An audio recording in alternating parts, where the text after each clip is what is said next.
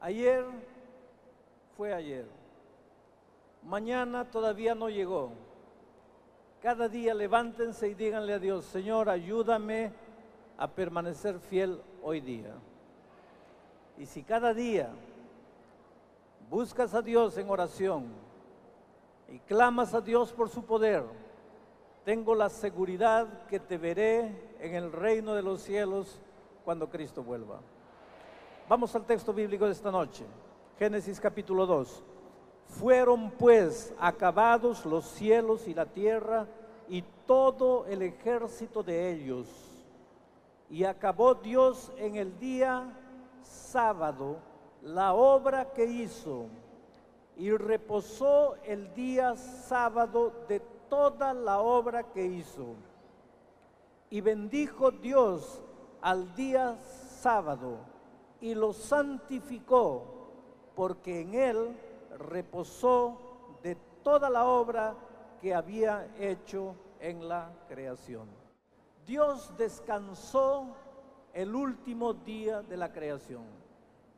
El viernes en la tarde miró lo que había creado, la luz, la expansión, las plantas, la grama, las flores, los árboles, los animales, había terminado de crear al hombre, a la mujer, su obra estaba maravillosa. He aquí, todo era bueno en gran manera. Y entonces el sábado descansó. Mi pregunta es la siguiente. ¿Dios descansó porque estaba cansado? La Biblia misma responde diciendo que Dios no se cansa ni se fatiga. ¿Por qué entonces Dios descansó el séptimo día?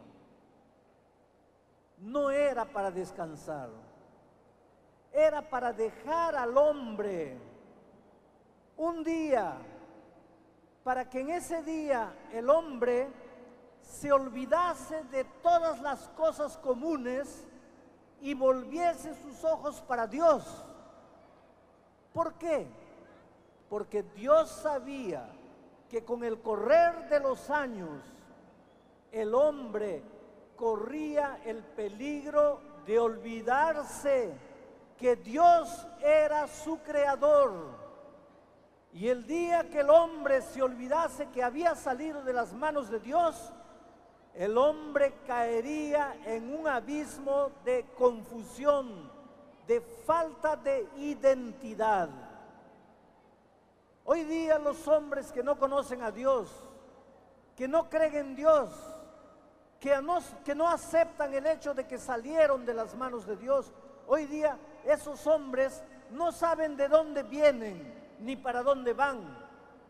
No saben por qué existen Pueden acumular dinero, poder, fama, pero nada tiene sentido, porque el ser humano salió de las manos de Dios y solamente será feliz si se devuelve a Dios.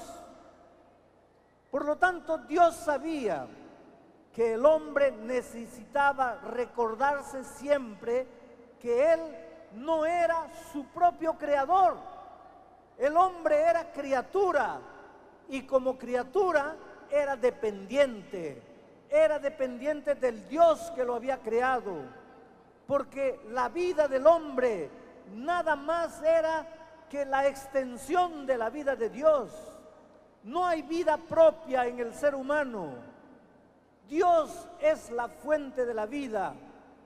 Y para que el hombre pueda disfrutar de vida, verdadera vida, necesita estar conectado, necesita estar ligado a la fuente de la vida en plenitud que es Dios. Infelizmente los seres humanos entendemos mal las cosas. Miren ustedes, yo estaba el otro día durmiendo y el teléfono me despertó. Miré el reloj digital de mi cabecera, era dos de la mañana. ¿Quién tendría la brillante idea de llamarme a las 2 de la mañana? Pero cuando uno tiene hijos grandes que viven lejos de uno, La primera cosa que imagina es que el hijo está pasando dificultades porque llama a las 2 de la mañana. Agarré el teléfono y detrás de la otra línea una voz ronca me dijo lo siguiente, pastor, usted es la última persona con quien estoy hablando, porque cuando descuelgue el teléfono me voy a matar. En ese momento me desperté de una vez y pregunté, ¿quién eres? Me dijo, no interesa quién soy. Quiero que sepa que cuando descuelgue el teléfono me mato. Yo le pregunté, está bien, pero ¿por qué quieres matarte? Y él me dijo, mira, me voy a matar porque la vida que vivo no es vida. Pero él no estaba hablando conmigo, su corazón no estaba latiendo, su pulmón no estaba respirando. ¿Por qué decía, la vida que vivo no es vida? Por un simple motivo. Porque la vida del hombre que cortó su relación con Dios no es vida. El corazón puede latir, el pulmón puede respirar, el hombre puede moverse, puede hablar, puede trabajar, puede entrar, puede salir, pero la vida no es vida. Porque nada de lo que consigue le satisface. Todo lo que alcanza desaparece de sus manos. La vida no es vida. El hogar sin Cristo no es hogar.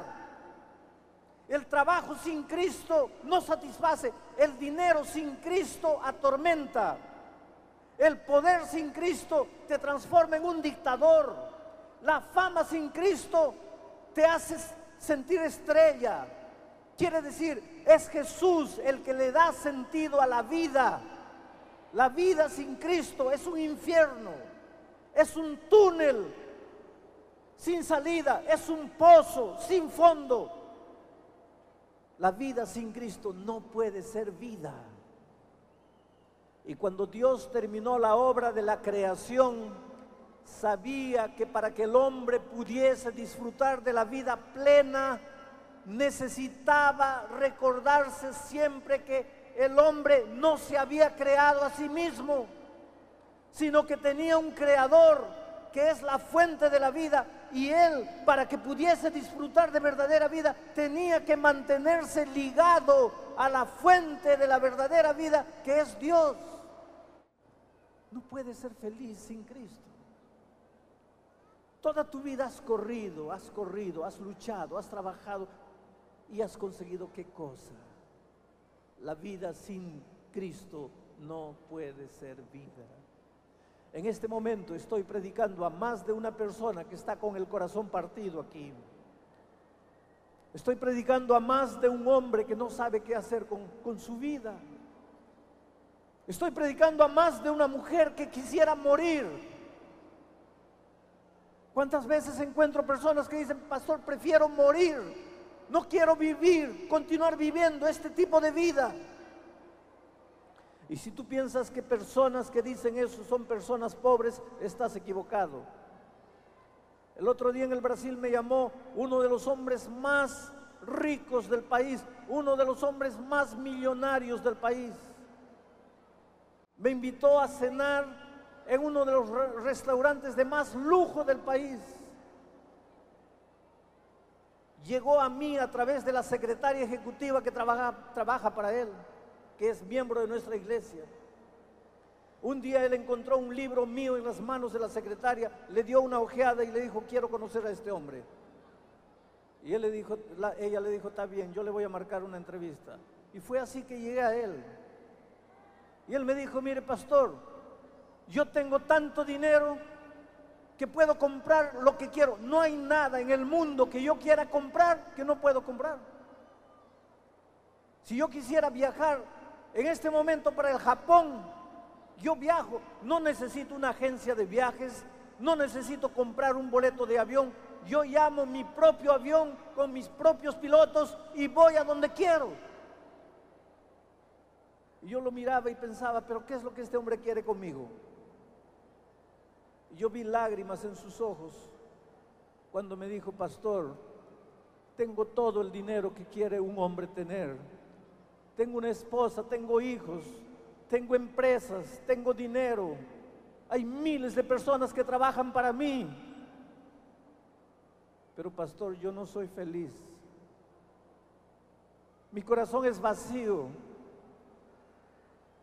No sé qué me pasa. Tengo todo y no tengo nada. ¿Tú crees que el dinero es todo lo que necesitas? No, yo creo que el dinero es importante en este mundo, pero no es lo más importante porque el dinero, cuando no tienes a Cristo en tu vida, te enloquece, no te sirve de nada. Un día de esos recibí la llamada telefónica de un gobernador de estado en el Brasil. Una firma de este hombre puede transformar el destino de millones de personas. Y sin embargo, cuando hablé con él, me decía, pastor, estoy aquí. Tengo poder y no tengo nada. Estoy aquí porque quiero que ore por mí, porque necesito que Dios haga algo en mi vida. Mi hija sufrió un accidente de tránsito. Está en estado de coma. La ciencia médica no puede hacer nada. Dicen los médicos que va a seguir vegetando el resto de su vida. Todo el poder que tengo no me sirve para resucitar mi hija. Pastor, por favor, ore a Dios, porque tal vez Dios pueda hacer alguna cosa por mi hija. En las grandes campañas evangelísticas muchas veces veo artistas de televisión sentados en la hora del llamado llorando, pasándome papelitos escritos diciendo, pastor, yo, yo no soy digno de, de, orar a Dios, a mí Dios no me puede escuchar, mi vida es una basura, yo no valgo para nada, pero necesito desesperadamente de Dios.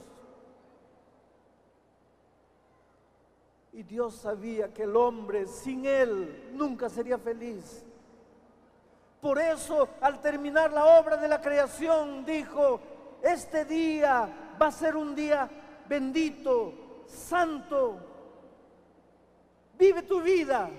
Usa el tiempo para luchar, para correr, para vivir, para disfrutar de todo lo que creé. Usa las cosas para ser feliz. Pero recuérdate una cosa, a medida que el tiempo pasa, tú vas a correr el peligro de olvidarte que yo soy tu creador. Entonces, para que tú nunca te olvides que yo soy el creador y tú eres la criatura y que tú sin mí nunca serás plenamente feliz, voy a establecer este día sábado. Para que tú trabajes el domingo, lunes, martes, miércoles, jueves, viernes, pero el sábado dejes todo de lado y te vuelvas completamente a mí. Y mientras tú respetes eso, estarás siempre conectado a mí. Y mientras yo sea el Dios de tu vida, entonces la vida va a tener sentido para ti. Por tanto, el sábado no es un día para no trabajar. El sábado es un día para vivir, para alabar a Dios, para adorar, para ayudar al prójimo, para testificar, para orar por las otras personas, para visitar los hospitales, ayudar a los que están sufriendo. Y esa dedicación a Dios y al ser humano es tan grande, tan bonita y maravillosa que nos olvidamos de trabajar, porque es un día dedicado exclusivamente para Dios. Y si el hombre desde el inicio de la creación hubiera respetado el día sábado que Dios separó, hoy día los manicomios no estarían llenos de gente enloquecida. Hoy día no saldrías en la noche por las calles de Santo Domingo y encontrarías gente caminando a la una, dos de la mañana en busca desesperada de placer sin saber dónde encontrar un poco de paz, Porque cuando Jesús está en el corazón humano, la vida empieza a cobrar sentido. Y mira, el hombre cuando las cosas andan bien a veces se da, se da el lujo de ser ateo.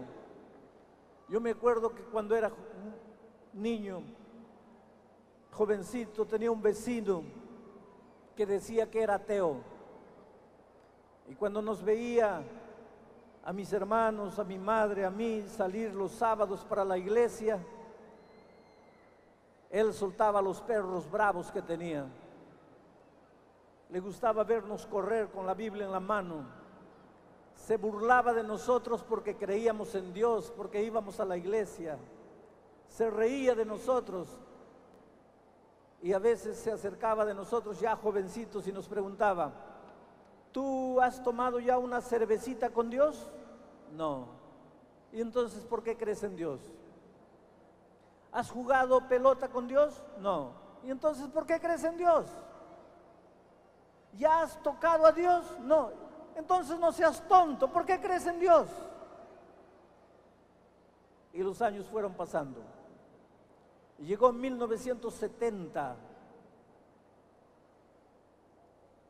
mayo 30. No me voy a olvidar nunca porque ese día estaba empezando el Campeonato Mundial de Fútbol de México 70, donde Brasil quedó campeón por tercera vez. Pero cuando estaban preparándose los equipos para el primer partido del Campeonato Mundial, la tierra en mi país empezó a temblar. Ese día murieron 120 mil peruanos porque el terremoto desprendió un pedazo de hielo y ese hielo vino arrastrando gente y se llevó una ciudad, dos ciudades enteras. 120 mil peruanos murieron esa noche sepultados por, el, el agua. Cuando la tierra empezó a temblar, ¿a dónde vas? ¿De qué vale esconderte bajo de la cama o debajo de la mesa o subirte a un árbol? La tierra está temblando y si la tierra tiembla, ¿dónde vas? Mis hermanos y yo salimos por lo menos afuera, al patio, porque si las paredes caían no nos aplastaban. Entonces salimos y salimos a la calle y cuando salimos a la calle yo vi el cuadro más impresionante de mi vida. Nuestro vecino ateo estaba arrodillado en medio de la calle clamando por la, misericordia divina. Es fácil ser ateo cuando hay dinero en el bolsillo. Es fácil ser ateo cuando hay salud. Es fácil ser ateo cuando los hijos están tranquilos en casa. Pero cuando el médico te dice que tienes un cáncer y no tienes remedio, cuando no sabes a dónde ir, cuando no sabes qué hacer con tu vida.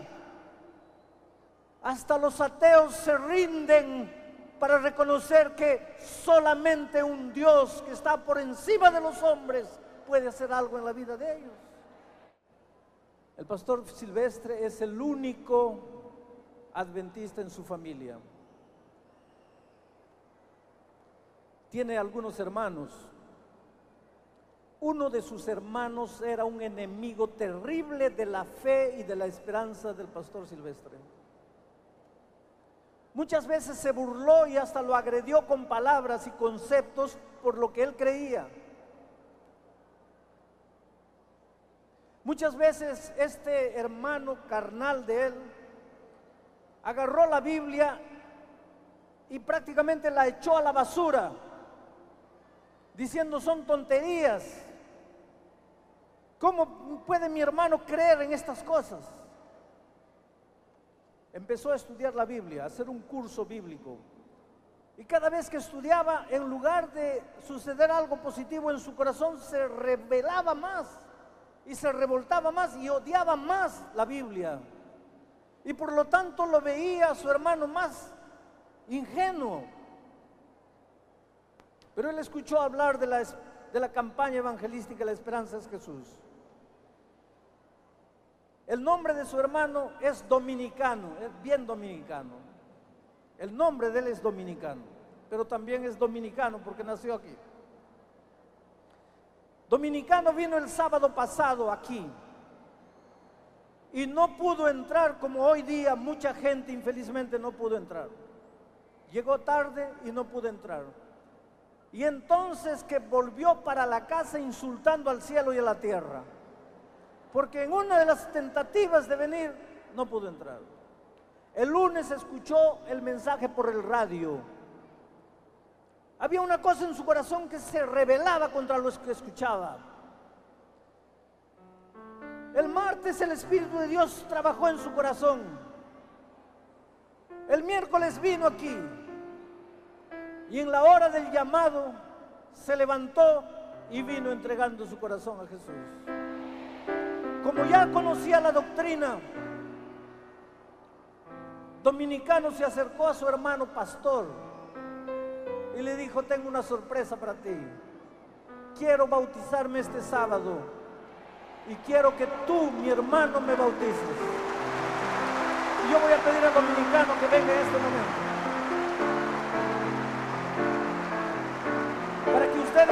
Las maravillas que Dios es capaz de hacer. Y Él en este momento está entrando al tanque de bautismo. Y miren el encuentro de dos hermanos.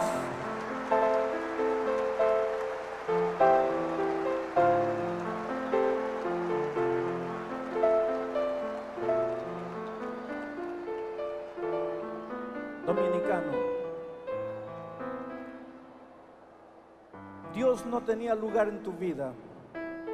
La Biblia no tenía lugar en tu vida hasta poco tiempo atrás. Pero el Dios de los milagros que creó al hombre y que recreó al hombre, esta semana trabajó poderosamente en tu vida. Y te entregaste a Jesús y ahora bajas al agua del bautismo para ser bautizado por tu hermano a quien muchas veces agrediste y de quien muchas veces te burlaste por causa de la fe. Te rendiste a Jesús y por la fe que tienes en tu corazón, tu hermano, el pastor Silvestre, como ministro del Evangelio te bautiza en nombre del Padre, del Hijo y del Espíritu Santo. Amén.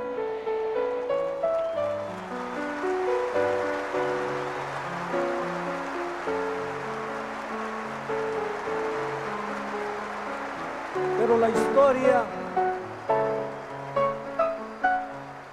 pero la historia no termina ahí. La historia no termina ahí.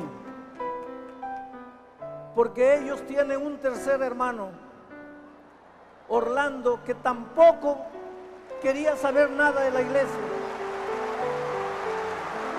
Pero esta semana, Orlando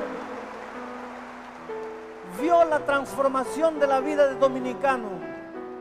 Vino una noche aquí el jueves y entregó su vida a Cristo.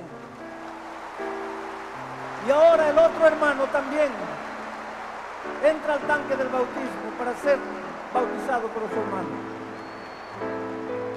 Querido Orlando, tú también te encontraste con Jesús y le entregaste la vida. La vida de tu hermano dominicado te impresionó. La conversión de él tocó tu corazón. Dios usó ese testimonio para llegar a ti. Y esta noche para la familia de ustedes debe ser una grande noche. Y esta noche por esa fe que tienes en Jesús, tu hermano, el pastor Silvestre, te bautiza en nombre del Padre, del Hijo y del Espíritu Santo. Amén.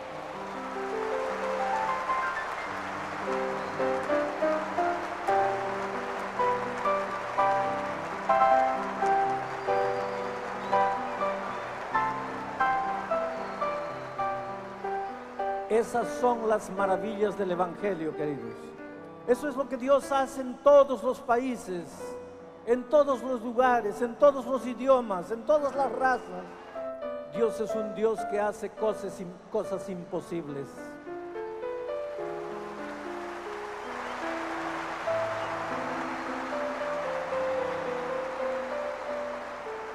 He escuchado el testimonio de vidas transformadas. Esta noche una chica entró al camarín y me dice, pastor, solo quiero decirle gracias. Mi padre esta, no, esta semana se entregó a Jesús. Hay testimonios maravillosos. Y esos hombres y mujeres que ahora le dan un lugar a Jesús en su vida, tengo la seguridad que Dios ahora hará maravillas en esos corazones. Y tú donde estés, donde estés, entrégate a Jesús. Esta es tu grande noche de decisión. Mientras Sonete canta, ven a Jesús.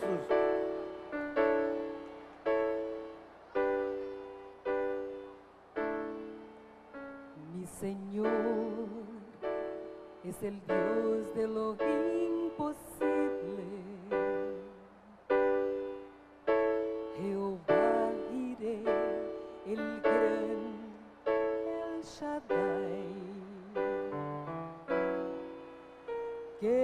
abrió el mar furioso y a su pueblo libertó. De la roca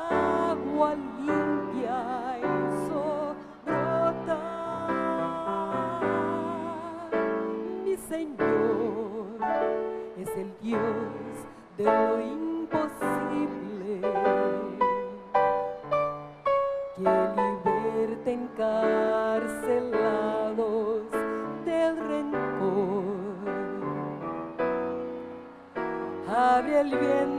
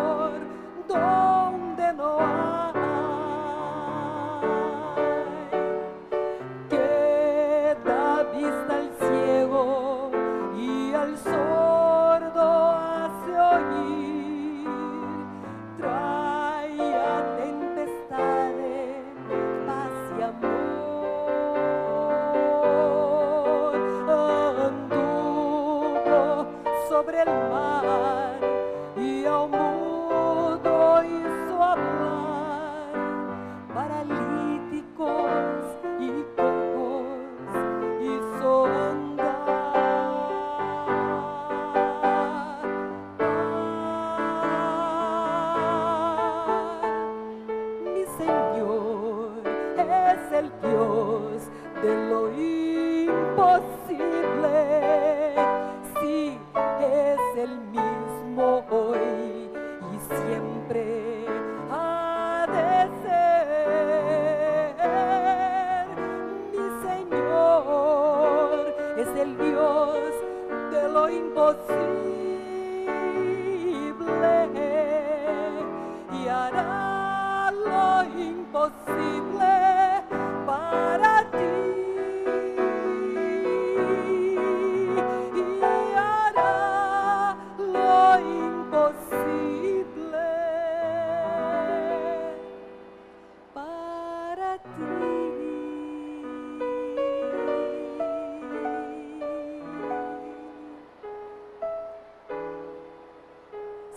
Si hará lo imposible para ti. Yo quiero hacer una oración con ustedes ahora. Querido Padre, ten misericordia de estas personas que se han levantado y han venido aquí. Abrázalas bien fuerte. Dales la bienvenida al seno de tu familia. Protégelos, guárdalos, perdónalos, transfórmalos. Que el enemigo no tenga más poder sobre estas vidas. Libértalos. Coloca paz en su corazón, paz en su familia y que de aquí para adelante crezcan cada día en la experiencia con Jesús. En el nombre del Señor Jesús lo pedimos.